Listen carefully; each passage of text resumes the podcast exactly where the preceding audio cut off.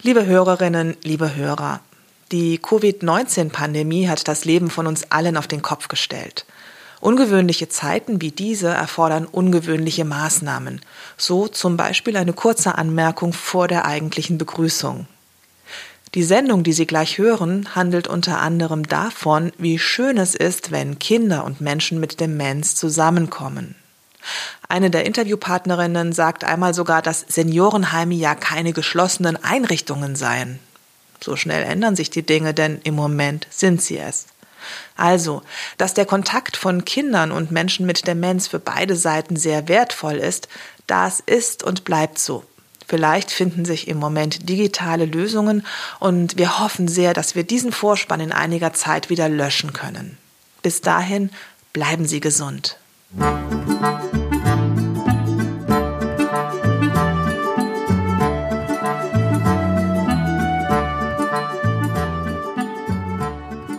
und herzlich willkommen bei einer neuen Folge des Demenz Podcast. Ich bin Christine Schön und ich freue mich sehr, Sie durch unsere Podcast-Reihe zu begleiten. In dieser Sendung geht es um Kinder und Demenz. Wie kann ich mit meinem Kind oder meinem Enkelkind darüber sprechen, warum die Oma oder der Opa oder die Nachbarin manchmal so komisch ist? Und wieso kommen Menschen mit Demenz und Kinder oftmals so gut miteinander klar? Antworten gibt es in dieser Folge. Der Podcast wird freundlicherweise gefördert von der IKK Südwest und der Veronika Stiftung. Er wird präsentiert vom Medhoch 2 Verlag. Unser Werbepartner stellt sich hier vor. Sie pflegen einen Angehörigen mit Demenz? Dann befinden Sie sich wahrscheinlich in einer sehr komplexen Situation in der sie sehr viel Verschiedenes beachten und sich immer wieder neuen Herausforderungen stellen müssen. Gerhard Hess kennt das. Seine Mutter hatte Demenz, sie war 91 Jahre alt geworden. Er hatte sie über Jahre zu Hause gepflegt, eine Schwerstarbeit, ohne dass ihn jemand angeleitet hätte. Auch war er auf diese Situation nicht vorbereitet gewesen. Nicht nur, dass er wenig Hilfe und Unterstützung fand, er wusste auch nicht, wo er suchen sollte. Das erschwerte ihm die Aufgabe. Und auch für die gepflegten Menschen ist es schlecht, wenn die pflegenden Angehörigen psychisch und physisch am Ende sind. Diese Gedanken und Erfahrungen haben Gerhard es angeregt, ein E-Book zu schreiben, das er kostenlos abgibt. Es beinhaltet viele gute Ideen, Informationen und Anregungen, zu sinnvollen Produkten für Menschen mit Demenz und ihre pflegenden Angehörigen. Ziel des Buches ist es, die schwierige Situation der Betroffenen ein wenig zu erleichtern. Es finden sich Anregungen für die Beschäftigung von Menschen mit Demenz, aber auch Tipps, wie sie als pflegende Angehörige sich Freiräume schaffen können. Auf ebook.reviva.de können Sie sich das E-Book ohne Kosten und ohne jede Verpflichtung per Sofortdownload herunterladen. ebook.reviva.de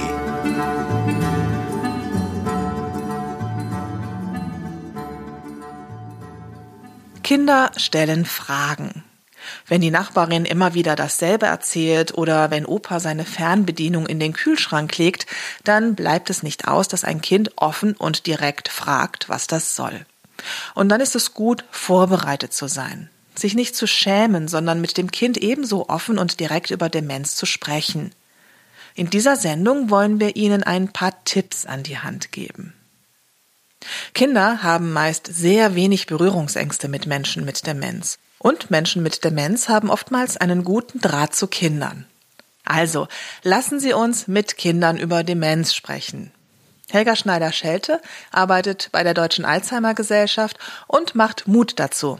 Sie sagt auch, warum es wichtig ist zu reden. Weil Kinder sich ihre eigenen Gedanken machen und manchmal vielleicht auch Sorgen haben. Ist es ansteckend oder was? Oder mag mich Opa nicht mehr? Also von daher Reden ist wichtig. Wie kann man es erklären? Es gibt zum Beispiel ganz schöne Kinderbücher, also ein Medium zu nehmen, zum Beispiel Der Fuchs, der den Verstand verlor. Es gibt aber auch andere schöne Kinderbücher, um das Thema besprechbarer zu machen, um einen Einstieg zu finden. Ansonsten als Botschaften ähm, ist wichtig zu sagen, das ist eine Krankheit und Opa oder Oma haben sich verändert, aber sie haben, mich, haben dich trotzdem noch lieb. Also dass die Beziehung nicht gefährdet ist, obwohl Oma manchmal garstig ist und Opa manchmal schreit oder es nicht versteht, ähm, wenn die Kinder laut werden. Dass man dem Kind hilft zu verstehen, es, es ist nicht persönlich gegen sie gemeint, sondern die Krankheit verändert den Menschen und Opa kann nicht anders. Wir stellen Ihnen im Anschluss an die Sendung das Buch mit dem Fuchs und ein paar andere Bücher für Kinder und Jugendliche vor. Was mir auffällt, ist, dass zwischen Menschen mit Demenz und Kindern oftmals etwas Besonderes entsteht. Das ist auch meine Beobachtung. Also meine Mutter ist auch an Demenz erkrankt und als unsere Tochter ganz klein war, so ein halbes Jahr, Jahr, gerade anfing auch zu laufen, es war für meine Mutter eine sehr große Freude, sie zu beobachten ich glaube, da passiert was sehr Vertrautes. So ein kleines Kind stellt keine Anforderungen. Es ist einfach da, es akzeptiert, es lächelt, es lächelt an und äh, meine Mutter war sehr beglückt. Also es ist schön, gerade auch kleinere Kinder und ältere Menschen zusammenzubringen. Menschen mit Demenz sind ganz auf den Moment bezogen und nicht, das kenne ich selbst als berufstätige Mutter, gedanklich oftmals noch halb mit anderen Dingen beschäftigt. Das ist für Kinder eine tolle Erfahrung. Sie sind wichtig, sie sind bedeutungsvoll und die genießen das auch. Und die älteren Menschen freuen sich so sehr und diese Freude schwappt über. Und äh, auch die kleinen Kinder freuen sich. Und da hat jemand Zeit. Und das sind jetzt Erwachsene, die wollen wissen und bewundern, was die kleinen Kinder alles können und was sie machen und sind ganz begeistert. Und das äh, fühlt sich gut an für die Kleinkinder. Also ich erlebe sie auch, dass sie ganz begeistert sind und gerne mitgehen und sich daran freuen. Ich finde nur wichtig, dass die Kinder vorbereitet sind, weil ältere Menschen äh, machen das mal gerne, dass sie über den Kopf streicheln oder anfassen. Das müssen Kinder wissen. Und äh, vielleicht gibt man den Kindern dann was in die Hand, was sie dann den älteren Menschen überreichen können, so dass sie ein bisschen von sich auch ablenken und ein bisschen geschützt sind. Aber wenn Kinder darum wissen, dann ist, dann können die schöne Stunden miteinander verbringen. Das kennt auch Frau Hoffmann, die die Tagespflege Hoffmannsgarten in Berlin-Friedenau leitet. In der vierten Folge des Demenz-Podcasts zum Thema Alltag haben wir diesen wunderbaren Ort bereits kennengelernt. Einen Programmpunkt haben wir damals aber nicht vorgestellt. Alle zwei Wochen besuchen fünf Kinder mit ihrer Tagesmutter Gabriele Scheel den Hoffmannsgarten. Eigentlich hätte ich dabei sein dürfen, aber dann wurden, Stichwort Corona, die Kitas und Tagespflegen in Berlin geschlossen. Aber ich konnte Frau Scheel und Frau Hoffmann vorher nach ihren Erfahrungen befragen. Und Frau Hoffmann hat mir ein paar Videoaufnahmen der Begegnungen zur Verfügung gestellt, so dass wir wenigstens ein bisschen reinhören können.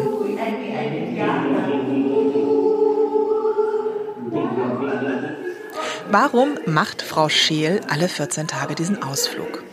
Ich wollte meinen Kindern zeigen, dass sie auch schon in ihrem Alter anderen Menschen was Gutes tun können und dabei auch einen positiven Effekt haben. Dass eben halt diese auch sehr kranken Menschen auf die Kinder zugehen, sich freuen und genauso freuen sich auch meine Kinder. Die Begegnungen folgen meist einem festen Ritual.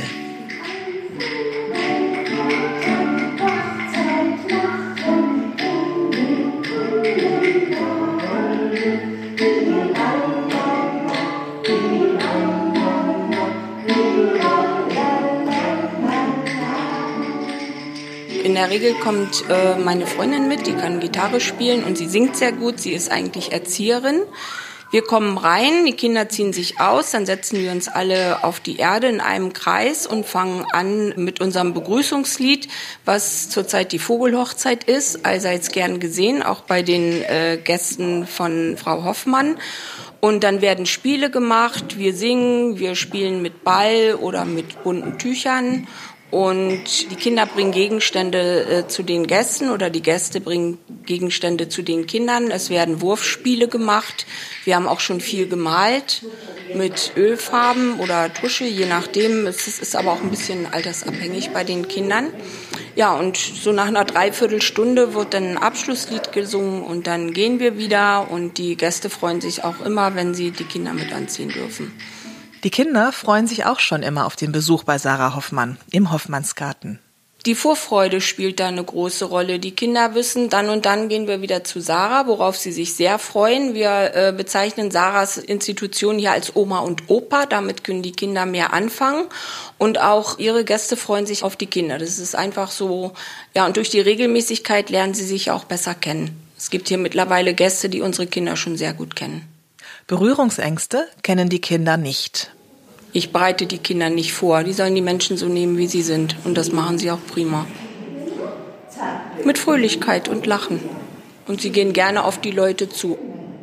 Ob einer im Rollstuhl sitzt oder äh, im Sessel liegt, was wir hier auch schon hatten, das ist den Kindern egal. Sie spielen trotzdem mit dem Ball.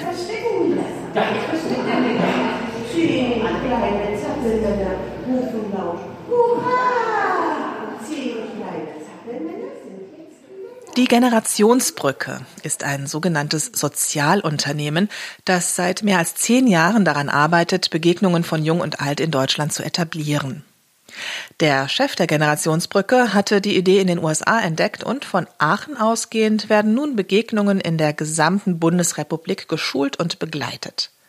Ich konnte mit Katharina Reichert sprechen. Sie ist Projektkoordinatorin im Hauptsitz in Aachen. In Zeiten von Corona ist das ein Interview übers Telefon geworden, deshalb verzeihen Sie die nicht ganz so gute Tonqualität. Die Generationsbrücke hat ein paar Grundpfeiler für die Begegnungen zwischen Jung und Alt festgelegt. Die Kinder und Jugendlichen werden vorbereitet. Wir hatten ja vorhin schon gehört, warum das wichtig ist. Die Begegnungen finden regelmäßig und in festen Gruppen zwischen festen Partnern statt. Sie sind langfristig angelegt, sind strukturiert und ritualisiert und Jung und Alt sind miteinander aktiv. Katharina Reichert erklärt, warum die letzten beiden Punkte so wichtig sind. Die Strukturen und die Rituale in den, in den Begegnungen, einfach Elemente, die sich immer wieder finden lassen, was gerade auch für Menschen mit einer dementiellen Veränderung wirklich auch wichtig ist, einfach um so Anhaltspunkte zu haben und was dann auch immer noch mal Erinnerung wecken kann. Ach, das Lied, das habe ich schon mal gesungen oder das singe ich schon mal öfter, einfach auch um solche, solche Erinnerungsstützen zu bieten und aber auch Sicherheit den Beteiligten. Und beim aktiven Miteinander geht es darum, etwas gemeinsam zu machen. Also die Kinder machen nicht was für die Senioren und die Senioren betreuen nicht die Kinder, sondern es geht wirklich darum, dass die Dinge miteinander tun. Die basteln zusammen, die spielen zusammen, die singen zusammen. Da geht es wirklich darum, einfach gemeinsam Dinge zu tun. Entweder Sachen, die, die alleine nicht so viel Spaß machen oder gerade bei den Bastelaktivitäten Basteleien, die wirklich auch nur zu zweit funktionieren. Die Kinder und Jugendlichen haben unterschiedliche Gründe, bei den Begegnungen von Jung und Alt mitzumachen. Es ist tatsächlich bei manchen Kindern, ähm, kriegen wir auch manchmal die Rückmeldung, so dieses Gefühl, na, vielleicht muss ich da nicht in den Matheunterricht, wenn das so in diesem Zeitraum liegt. Es gibt aber auch Kinder oder Jugendliche, die ganz gezielt sagen, nee, ich weiß gar nicht, ich weiß gar nicht, wie das ist. Also ne, ein Altenheim, das kenne ich nur von außen oder weil ich da schon mal dran vorbeigehe. Und ich will mal wissen, was da drin passiert. Und wir merken das auch bei den Kindern, gerade auch im Kita- und Grundschulalter. Manchmal führen wir die dann oder auch unsere Kooperationspartner machen dann noch Führungen durch die Altenpflegeeinrichtungen. Und das sind lauter Sachen, die die gar nicht kennen. Also ne, Großküchen, da wird in ganz, ganz großen Töpfen gekocht oder da gibt es Betten, die sich elektrisch verstellen lassen. Das ist für die Kinder oft auch wie eine andere Welt.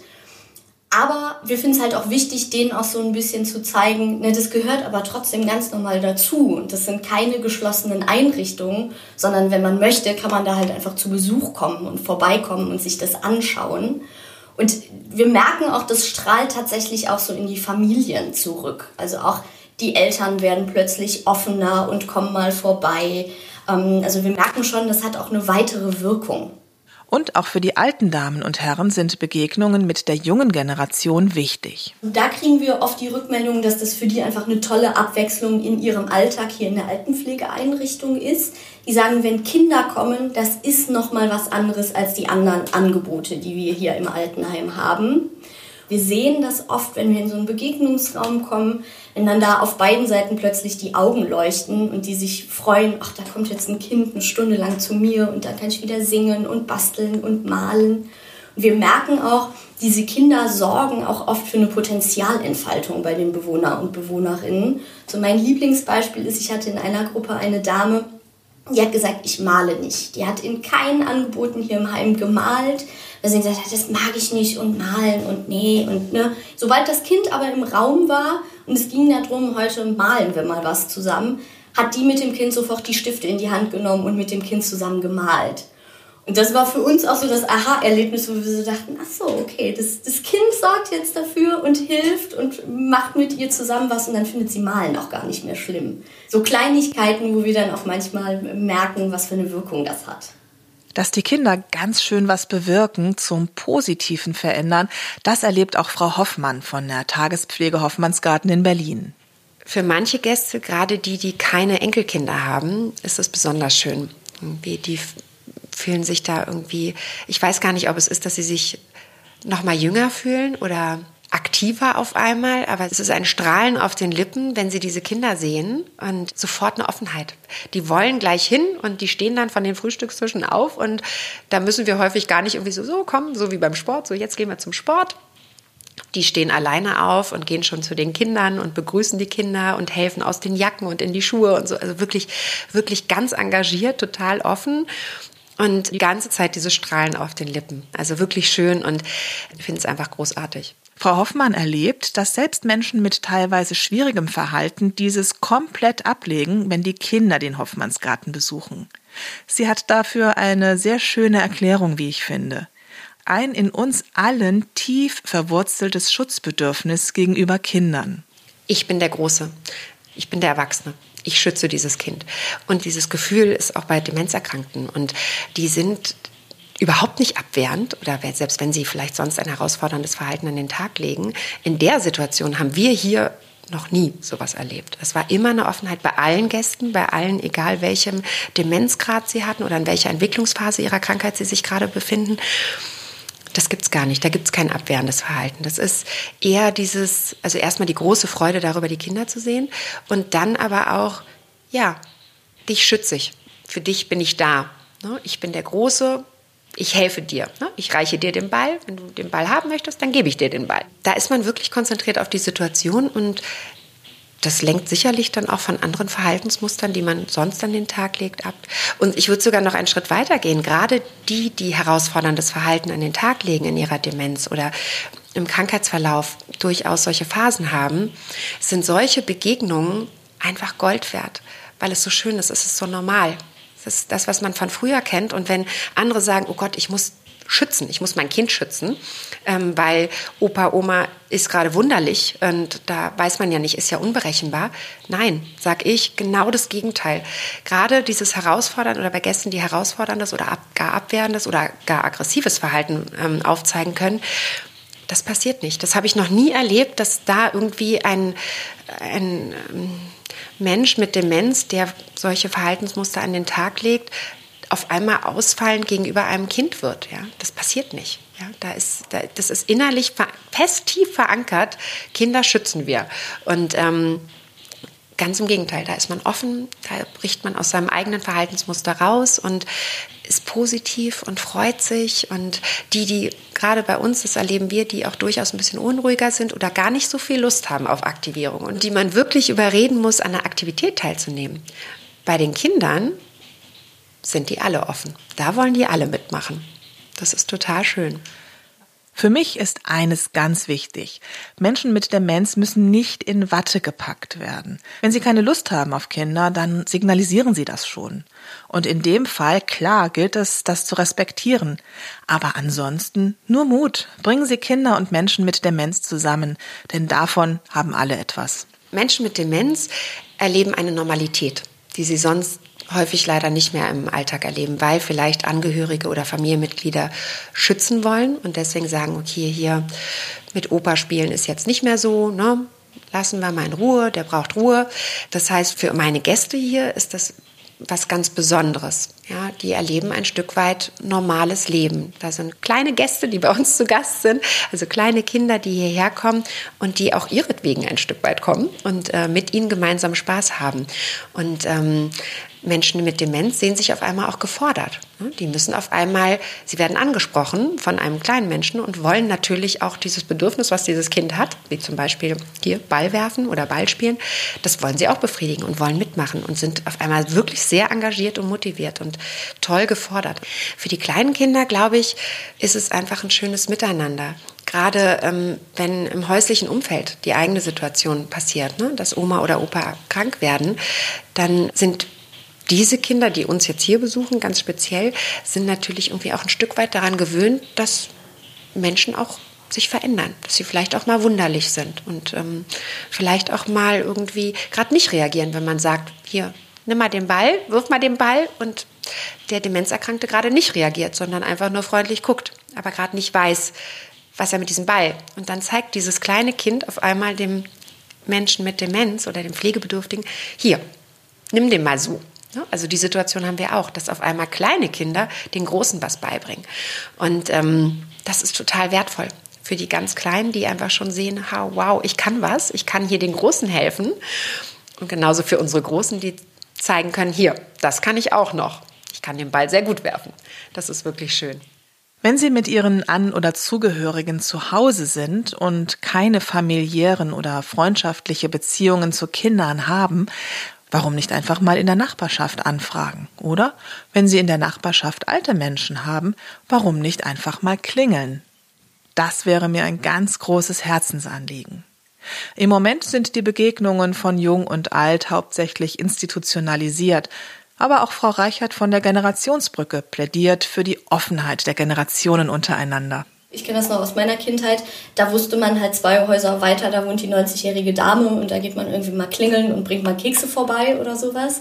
Ähm, und ich glaube, da habe ich so ein bisschen die Befürchtung, dass das immer weniger wird. Gerade auch in großen Städten. Man kennt vielleicht seinen Nachbarn auch gar nicht mehr.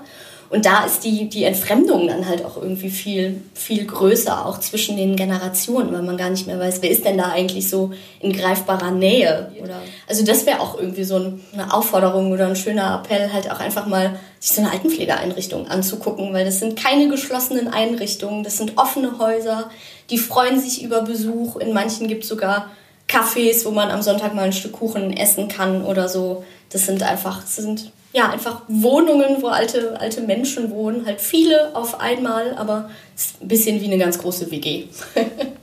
Liebe An- und Zugehörige von Menschen mit Demenz, ich hoffe, dass wir Ihnen mit dieser Sendung ein bisschen Mut machen konnten, mit Kindern und Jugendlichen über Demenz zu sprechen und sie auch mit Menschen mit Demenz zusammenzubringen.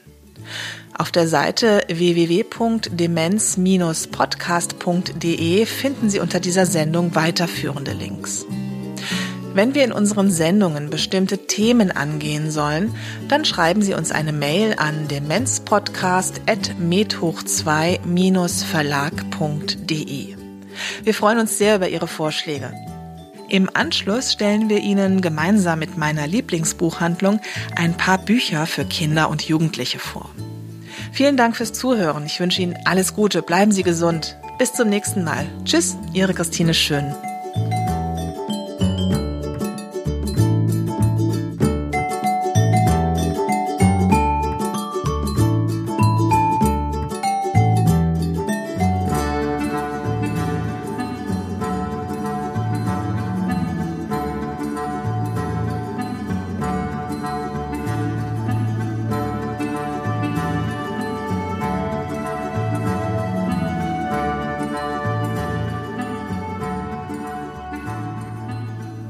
Gibt einige tolle Bücher für Kinder und Jugendliche, in denen es um Demenz geht.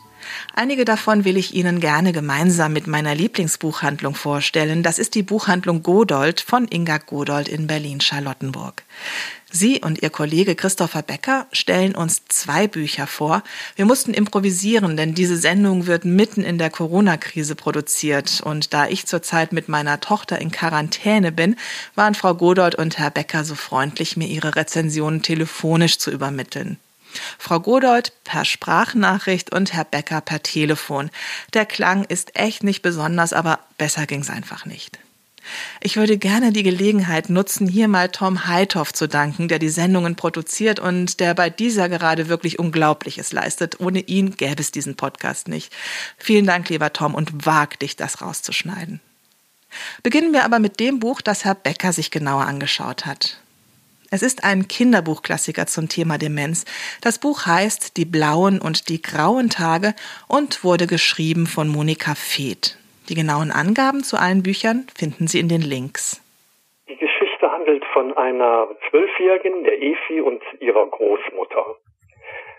Zu Anfang der Geschichte zieht die Großmutter in das Haus ihres Sohnes, in dem die Familie wohnt, und die Großmutter zieht aus ihrem Haus, ihr Mann ist verstorben, sie ist verwitwet, zieht in das Haus, weil sie nämlich zusehends desorientiert, etwas verwirrt ist und von Zeit zu Zeit auch Aussätze hat.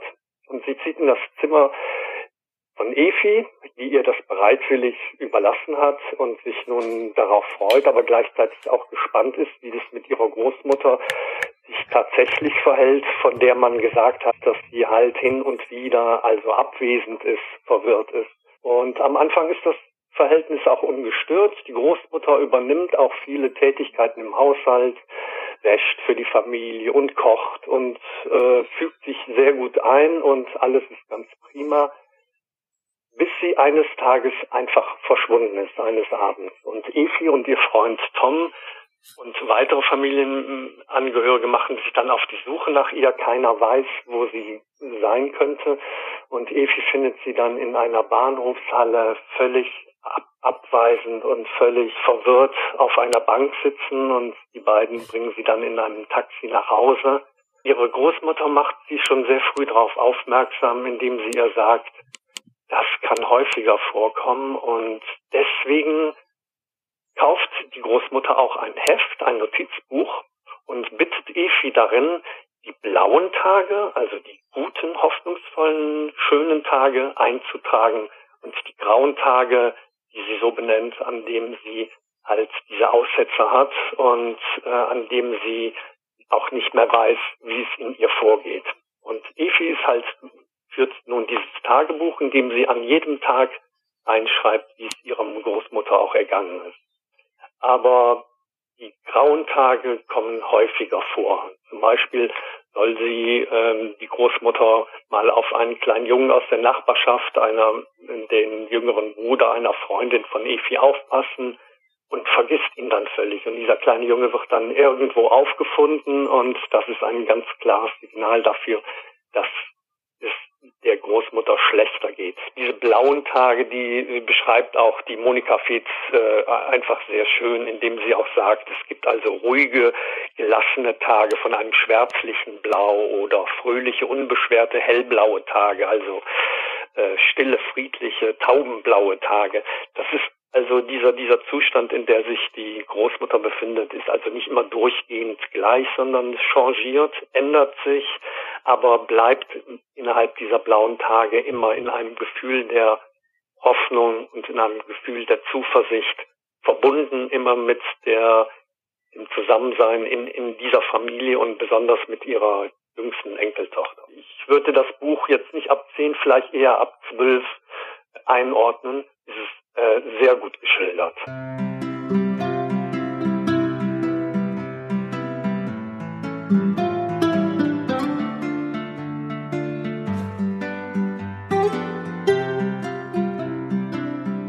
Inga Godold hat sich das Buch Pardon, Monsieur, ist dieser Hund blind von Hervé Jauin durchgelesen. Ihre Rezension hören Sie jetzt. Der französische Autor Hervé Jauin hat zahlreiche Romane für Erwachsene und auch für Jugendliche geschrieben. Das Buch Pardon, Monsieur, ist dieser Hund blind, ist um den Jahrtausendwechsel herum erschienen, was man daran merkt, dass Mobiltelefone und Digitalisierung noch keine große Rolle spielen. Das französische Original heißt Mamie Mémoire und ist in Frankreich Schullektüre. Dieses Buch ist eines der ganz wenigen lieferbaren Bücher für Jugendliche, die den Umgang und das Leben mit Demenz thematisieren. Heldin unserer Geschichte ist die 13-jährige Vero, zu deren Familie auch noch ein älterer Bruder und sympathische, etwas verschroben intellektuelle Eltern gehören. Außerdem gibt es eine Großmutter, eine schöne und charismatische alte Dame, die in der Nähe alleine in einem kleinen Landhaus lebt. Eines Tages gibt es dort einen Brand und infolgedessen stellt man fest, dass die Großmutter an Demenz erkrankt ist. Die Familie nimmt sie zu sich, die Enkelin muss ihr Zimmer hergeben und sie durchleben alle miteinander im folgenden Jahr eine sehr turbulente Zeit. Das Fortschreiten der Erkrankung wird beschrieben und wie die Großmutter Stück für Stück immer mehr aus der Welt fällt. Zwischendurch wähnt sie sich in Kriegszeiten, dann denkt sie, ihre Kinder sind noch klein und zum Schluss ist sie selbst wieder ein Kind. Dies ist nicht nur bedrückend, sondern sorgt auch für einiges an Situationskomik. Im Lauf der Zeit lernt Vero ihre Oma auch noch besser kennen. Sie findet einen Koffer mit vielen alten Fotos und Briefen, auch Liebesbriefen, und sie erfährt viel über das bewegte Leben ihrer Großmutter. Sie erzählt das Ganze mit einem frechen Ton und man erfährt natürlich auch einiges aus dem Alltag eines Teenagers mit allen dazugehörigen Sorgen und Nöten. Als Leser merkt man, wie sie am Leben mit der demenzkranken Oma selbst reift. Sie beschließt für ihre Oma das Gedächtnis zu sein und ihre Erinnerungen zu bewahren. Sehr gefallen hat mir der liebevolle und respektvolle Umgang der Familie mit der Großmutter. So schaffen sie es ihr weiterhin mit Wertschätzung zu begegnen und ihr ihre Würde zu bewahren. Das Buch wird empfohlen für alle ab zwölf.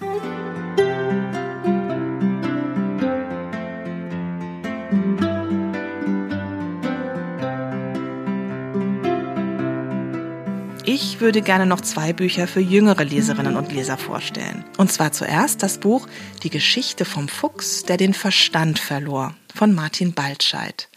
Es ist wunderbar von ihm selbst illustriert und dann hat er als Multitalent das Ganze auch noch eingesprochen. Wir hören gleich etwas aus dem Hörstück. Der Fuchs hat ein schönes Leben gehabt und ist jetzt an einem Punkt, wo er langsam vergisst, was Jagen, was Wölfe sind oder auch, dass er ein Fuchs ist. Man sieht, wie er in Schwierigkeiten gerät. Er wird auch teilweise von seinen Mitfüchsen ausgetrickst, aber er ist so ganz versöhnlich, kann gut damit leben. Er braucht allerdings ein paar Dinge, um zufrieden zu leben. Er möchte nicht alleine schlafen müssen, keinen Hunger haben und ja, eben ein paar andere Füchse um sich haben, damit er sich beschützt fühlt. Bis zum versöhnlichen Ende muss er aber durch einige dramatische Situationen. Er ging auf die Jagd und vergaß das Jagen. Er lief durch den Wald und vergaß das Laufen. Er blieb stehen und wusste nicht warum. Der Fuchs hatte vergessen, dass er ein Fuchs war. Da hörte er aus der Ferne, ja, was eigentlich? Da kam etwas gelaufen, so Dinge. Sie kamen und machten einen ziemlichen Lärm. Ihre, also sie hatten so rote Sachen, die hingen aus ihren, ihren Schnauzen. Ja, richtig, Schnauzen. Und die Dinger mit den Schnauzen waren Zungen. Genau, Zungen. Und die kamen näher und waren unglaublich wütend. Auf wen waren die nur so wütend? Immer mehr Schnauzen und Zungen kamen gelaufen. Martin Baltscheid, der Autor, ist auch als Person echt beeindruckend, so dass ich gar nicht mehr viel zu dem Buch, das ich Ihnen wirklich sehr empfehle, sagen möchte. Wir setzen Ihnen den Link zu einem kostenlosen, knapp fünfminütigen Film unter die Sendung, in dem er über das Buch spricht. Sie sehen dort auch, wie wunderbar das Buch illustriert ist. Der Fuchs ist ein Buch für Kinder ab vier. Genau wie ein Bilderbuch, das ich Ihnen auch noch gern empfehlen würde und das das Thema Demenz ganz konkret anspricht. Es heißt Kuddelmuddel in Omas Kopf und wurde geschrieben von Martina Baumbach und illustriert von Michaela Heidmann. Es erzählt die Geschichte von Nils und seiner Oma. Die ist eine ganz tolle Großmutter, baut ein Raumschiff mit ihm und backt Marmorkuchen mit Gummibärchen. Als sie bei ihm und seinen Eltern einzieht, freut sich Nils natürlich erstmal riesig. Aber dann wird Oma langsam ein bisschen komisch. Sie isst die Gummibärchen alleine, vergisst den Kuchen im Ofen und weiß manchmal sogar seinen Namen nicht mehr. Nils durchlebt dann alle möglichen Gefühle, die Angehörige von Menschen mit Demenz haben.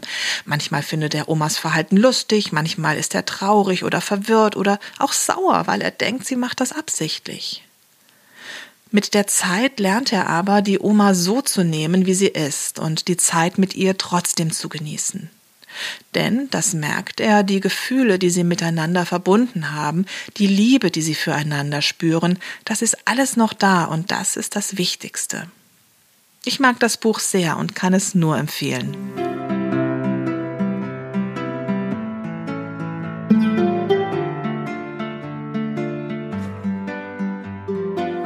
Ich würde gerne noch ein Buch von Tamara Bosch kurz erwähnen. Romis Salon heißt es und erzählt die Geschichte von der zehnjährigen Romi und ihrer Oma, die einen Friseursalon in einem kleinen Dorf hat. Romis Eltern leben getrennt und arbeiten viel. So soll sie, zunächst erst sehr widerwillig, tagsüber in den Salon. Die Oma hat Demenz. Sie beginnt dann irgendwann Dänisch zu sprechen, die Sprache ihrer Kindheit, und Romi und sie nähern sich immer mehr an. Es ist ein wirklich schönes Buch, gut zu lesen und ich würde es gerne in einer der nächsten Sendungen ausführlich besprechen, wenn ich es dann auch geschafft habe, die relativ aktuelle Verfilmung zu sehen. Überhaupt, ich habe im Lauf der Arbeit an dieser Sendung wieder mal gemerkt, was es für tolle Bücher für Kinder, Jugendliche und Erwachsene gibt, in denen Demenz eine Rolle spielt. Also gibt es dazu bald eine eigene Sendung.